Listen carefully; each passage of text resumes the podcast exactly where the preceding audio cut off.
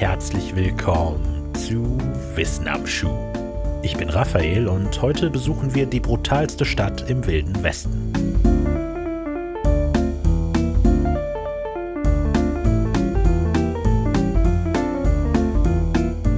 Es ist etwa um die Mittagszeit im beschaulichen Städtchen Palisade, Nevada in den USA der frühen 1870er Jahre.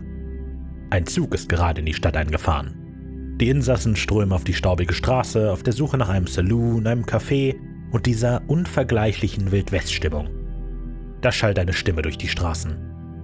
Da bist du ja, du fieses Stinktier. Ich habe auf dich gewartet. Ich werde dich töten für das, was du meiner Schwester angetan hast. Meine arme, arme Schwester. Es ist Frank West, einer der Cowboys von einer Ranch im Norden. Der große, gut gebaute Rotschopf hat am Zaun des Viehhofs nahe dem Bahnsteig gewartet. Seine Worte sind an Alvin Dandy Kittleby gerichtet, einem gut gekleideten Mann, der für Farmen im Osten Rinder ankauft. Kittleby sieht aus wie der typische Western-Bösewicht, aber als er Frank West rufen hört, erstarrt er. Mit einem siegenssicheren Lächeln zieht West ganz entspannt seinen Revolver aus dem Holster, spannt den Hahn und zielt ganz sorgfältig auf den wie festgewachsenen Kittleby. Die ganze Stadt scheint den Atem anzuhalten. Die Blicke der Zugpassagiere wandern gebannt von West zu Kittleby und wieder zurück.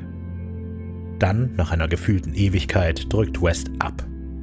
Ein lauter Knall. Kittleby bricht schreiend zusammen. Entsetzt strömen die Bewohner der Stadt auf beide Männer zu. Der Getroffene wird sanft von etlichen Händen ergriffen und in den Salon getragen, während eine zweite Gruppe Frank West niederringt und scheinbar ins Gefängnis zerrt. Die Passagiere, eben noch von dem Geschehen gebannt, rennen jetzt panisch zurück in den Zug und erwarten hinter ihre Sitze gekauert die planmäßige Abreise aus dieser gesetzlosen Hölle. Der Wilde Westen, jener sagenumwogene Landzug in den USA, in dem die europäische Kolonialisierung noch nicht vollständig angekommen war. Der Landzug der Jäger, Rancher und Abenteurer, der indianischen Territorien und der Wildnis. Genau hier wird 1868 Palisade als Wasserstopp für die Central Pacific Railroad gegründet ein kleiner Durchfahrtsort, in dem Dampfzüge ihre Wasservorräte auffüllen konnten. Die Hauptfunktion der Eisenbahnlinie war zunächst der Transport von abgebauten Erzen aus einer nahegelegenen Mine zur Weiterverarbeitung. Entsprechend klein war Palisade, eine überschaubare Ansammlung von Bahn- und Minenangestellten, Ranchern und Händlern und Jägern auf der Durchreise. Ein paar Häuser in der wilden Steppe Nevadas. Der wilde Westen, wie er im Buche steht. Und wild trifft es in Palisade auf den Kopf. Leute auf der Durchreise berichteten der lokalen Presse in ihren Zielorten von den absolut gesetz- und ordnungslosen Zuständen in Palisade. Fast jeden Tag gab es eine neue verrückte Geschichte aus der kleinen Stadt. Einbrüche, Feuergefechte, Bankraube, hinterhältige Attentate, Massenschlägereien. Wenn ein Zug eintraf, lagen häufig gefesselte Indianer am Bahnsteig, umgeben von bewaffneten Aufpassern. Einen großen Anteil am zweifelhaften Ruf der Stadt hatten die beinahe schon regelmäßigen Angriffe durch ansässige Stämme amerikanischer Ureinwohner. Nicht selten hielt ein Zug für einen kurzen Tankstopp und als er wieder losfuhr, waren die Straßen blutgetränkt, weil eine Gruppe blutrünstiger Ureinwohner durch die Stadt gezogen war und Männer, Frauen und sogar Kinder tötete und skalpierte. Es gibt eine Sache, die all diese Geschichten gemeinsam haben. Den Zug. Das kann natürlich ein Zufall sein. Es wäre ja denkbar, dass einfach so viel Schockierendes in Palisade geschah, dass man quasi gar nicht in die Stadt kommen konnte, ohne in eine Schießerei, Schlägerei oder Meuchelei zu stolpern, weil sie einfach die ganze Zeit passierten. Die andere Möglichkeit ist, dass ohne den eintreffenden Zug auch nichts in Palisade geschah. Natürlich, ohne den Zug würde Palisade gar nicht existieren, aber ihr versteht, wie es gemeint ist. Eine interessante Beobachtung diesbezüglich ist, dass die Bevölkerung in Palisade mehr oder weniger unverändert blieb nachdem die Erschließung der Minen abgeschlossen war. Bei mehr als 1000 Straftaten, die meisten mit Todesopfern, klingt das unglaublich. Eine weitere Tatsache, Palisade hatte keinen Sheriff. In all den Jahren der Überfälle und Mordzüge wurde nie ein Sheriff in die Stadt geschickt. Und auch das Militär mischte sich nie in die Geschehnisse in der Stadt ein, obwohl einige Zeitungen nach den schockierenden Berichten der Durchreisenden dies offiziell forderten. Und schließlich unter den hunderten Opfern war nie auch nur einer der Zugreisenden. Während die Bewohner der Stadt wie Ziele einer Jahrmarktschießbude einer nach dem anderen niedergeschossen oder geprügelt wurden, kamen die Reisenden immer mit einem Schrecken davon. Und mit einer irren Geschichte.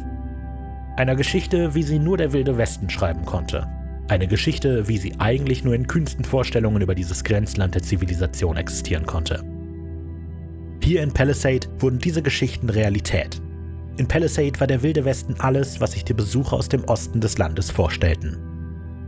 Was sie sich wohl nicht vorgestellt hatten, war, dass die niedergeschossenen Bewohner Palisades kurz nach der Abfahrt des Zuges wieder aufstehen und sich herzlich lachend gegenseitig auf die Schulter klopfen würden. Aber genau das passierte, Tag ein, Tag aus.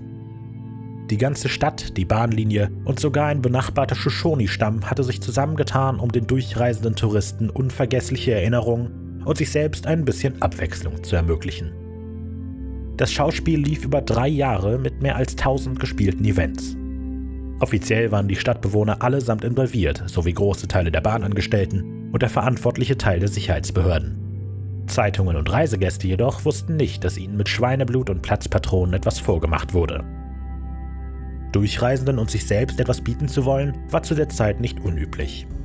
Anders als viele andere kleine Städte verzichtete Palisade aber auf barbarische Attraktionen wie Tier- und echte Menschenkämpfe, sondern inszenierte lieber spektakuläre Showeinlagen.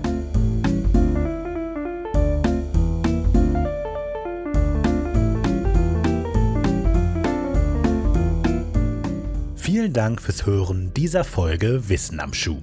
Geschrieben, gesprochen und produziert von Raphael Markreiter. Musik von Simon Markreiter. Links und Quellen zu dieser Episode findet ihr wie immer in der Beschreibung. Feedback, Kritik oder ein einfaches Hallo gerne an unsere Social Media Kanäle bei Facebook, Instagram und Twitter, überall at wenig originell, per E-Mail an kontakt at wenig-originell.de oder kommt auf unseren Discord-Server. Link in der Beschreibung.